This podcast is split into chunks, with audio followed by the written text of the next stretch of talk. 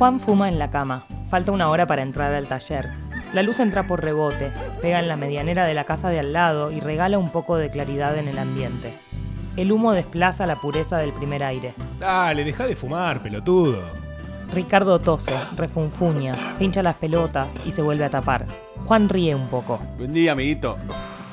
La costumbre del cigarro es del papá, amanecer con un tabaco. El humo es pesado y le permite jugar. Una argollita primero, un aro grande después. Agarra la libreta de poemas, escribe la fecha y algo breve. Mira el techo, como si estuviera viendo las estrellas. En los últimos versos habla de Elena, la hija del dueño del hotel. Piensa en la cara, en su voz, en esas caderas que quiebran los vestidos y se calientan la intimidad. Se acuerda cuando la conoció. Fue quien le dio las llaves de la habitación. Bienvenido, buenos días. La belleza de la mujer lo inmoviliza. Intenta decir algo, pero no le sale. Elena lo mira con desconcierto. Hola. ¿Se encuentra bien? Sí, sí, hola. ¿Qué tal? Bien, dígame, ¿qué necesita? Sí, perdón. Ando buscando una pieza. Sí, tengo una sola, compartida con otro muchacho, dos camitas y un ropero. Si gusta, lo puedo acompañar para que la vea. Encantadísimo. Disculpe, ¿le puedo preguntar cómo se llama? Tú te ame. Elena, ¿vos? Yo soy Juan. Un gusto.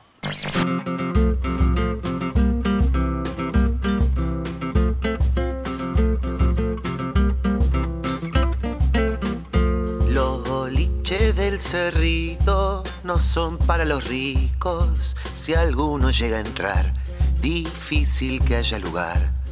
Allí cerca hay un cuartel con cañón y coronel.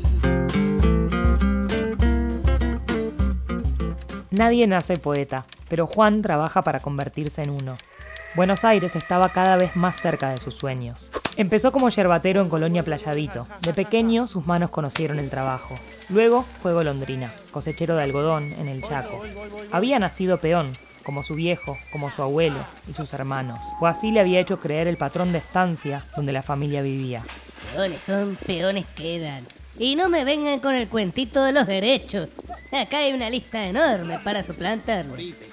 Juan se hartó. Cuando le contó a su mamá que se iba a la capital para probar suerte, una lágrima de reproche cruzó la mejilla de doña Eugides. Después vino un cachetazo firme y una frase que apareció como sentencia. No te olvides de nosotros. Se despidió de la familia la noche anterior, mate cocido para no bajar la despensa, y emprendió el viaje a la madrugada. Llegó 30 horas después al barrio de Parque Patricios. El día que conoció Buenos Aires, también conoció a Elena. Hay milicos como hormigas, pero todos no son artigas.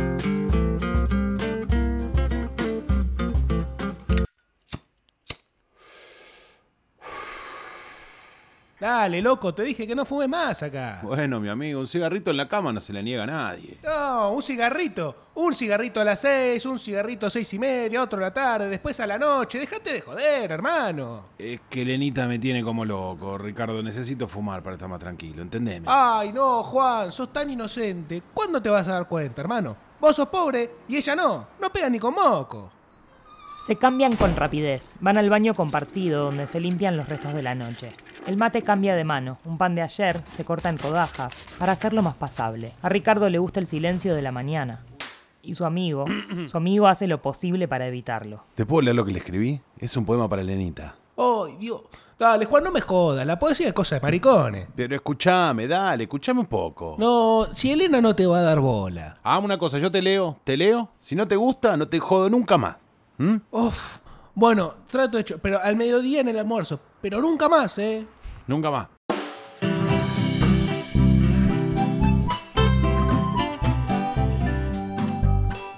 Después del desayuno arrancan para el taller.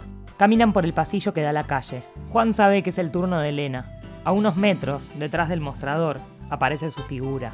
Ricardo saluda y pasa. Buen día. Juan aprovecha. Hola, hola, Elenita. ¿Cómo dice que le va? Muy bien, Juancito. ¿Ya se van al trabajo? Sí, tempranito, como todos los días. Me parece bien. No queda otra que laburar. Y no. Elena, eh, quería decirte que. mm, Qué bueno, que, que- que tengo algo para vos. ¿Algo para mí? ¿Pero qué es? Un regalo, al- al- algo que hice.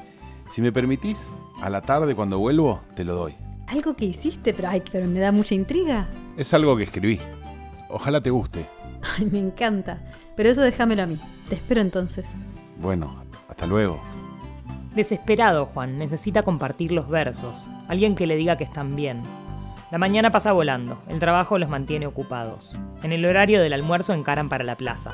Hay unos bancos donde Juan y Ricardo suelen sentarse a ver pasar la gente. Caminan por defensa y escuchan un agite. Al llegar a la plaza, el rumor de algo distinto sobrevuela el lugar. Ven movimiento militar en la puerta de la casa de gobierno.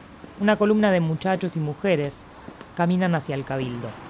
El silencio vetusto alerta a Ricardo. Unas nubes aparecen flameando por el oeste.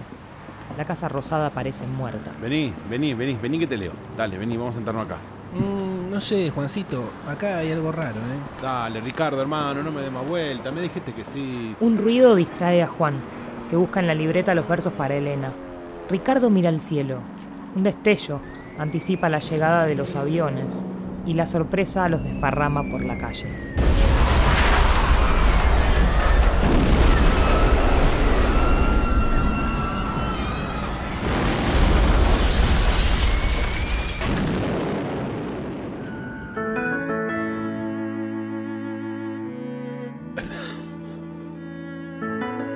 Cuando Ricardo vuelve a la conciencia, busca a su amigo. Juan está tirado a unos metros, con sangre en la boca y los ojos abiertos. En sus manos aprieta el cuaderno como si se aferrara a un tesoro. Aturdido, lo abraza como puede y se queda ahí hasta que alguien lo sube a un camión. La noche se abre paso. Cientos de cuerpos llenan las morgues del centro. Las sirenas anuncian el trabajo incansable de los bomberos. Las ambulancias no dan abasto. Ricardo está sentado en un cordón, la camisa manchada de sangre y algo entre sus manos, la libreta de Juancito. La abre con delicadeza, busca la última página y mientras los ojos humedecen, lee el último verso. 16 de junio. Anoche cubrí mis ojos con tu cuerpo. Anoche encendí mi corazón hirviente. Anoche, Elena, anoche sentí esperanza, sabiendo que incluso en la oscuridad de los sueños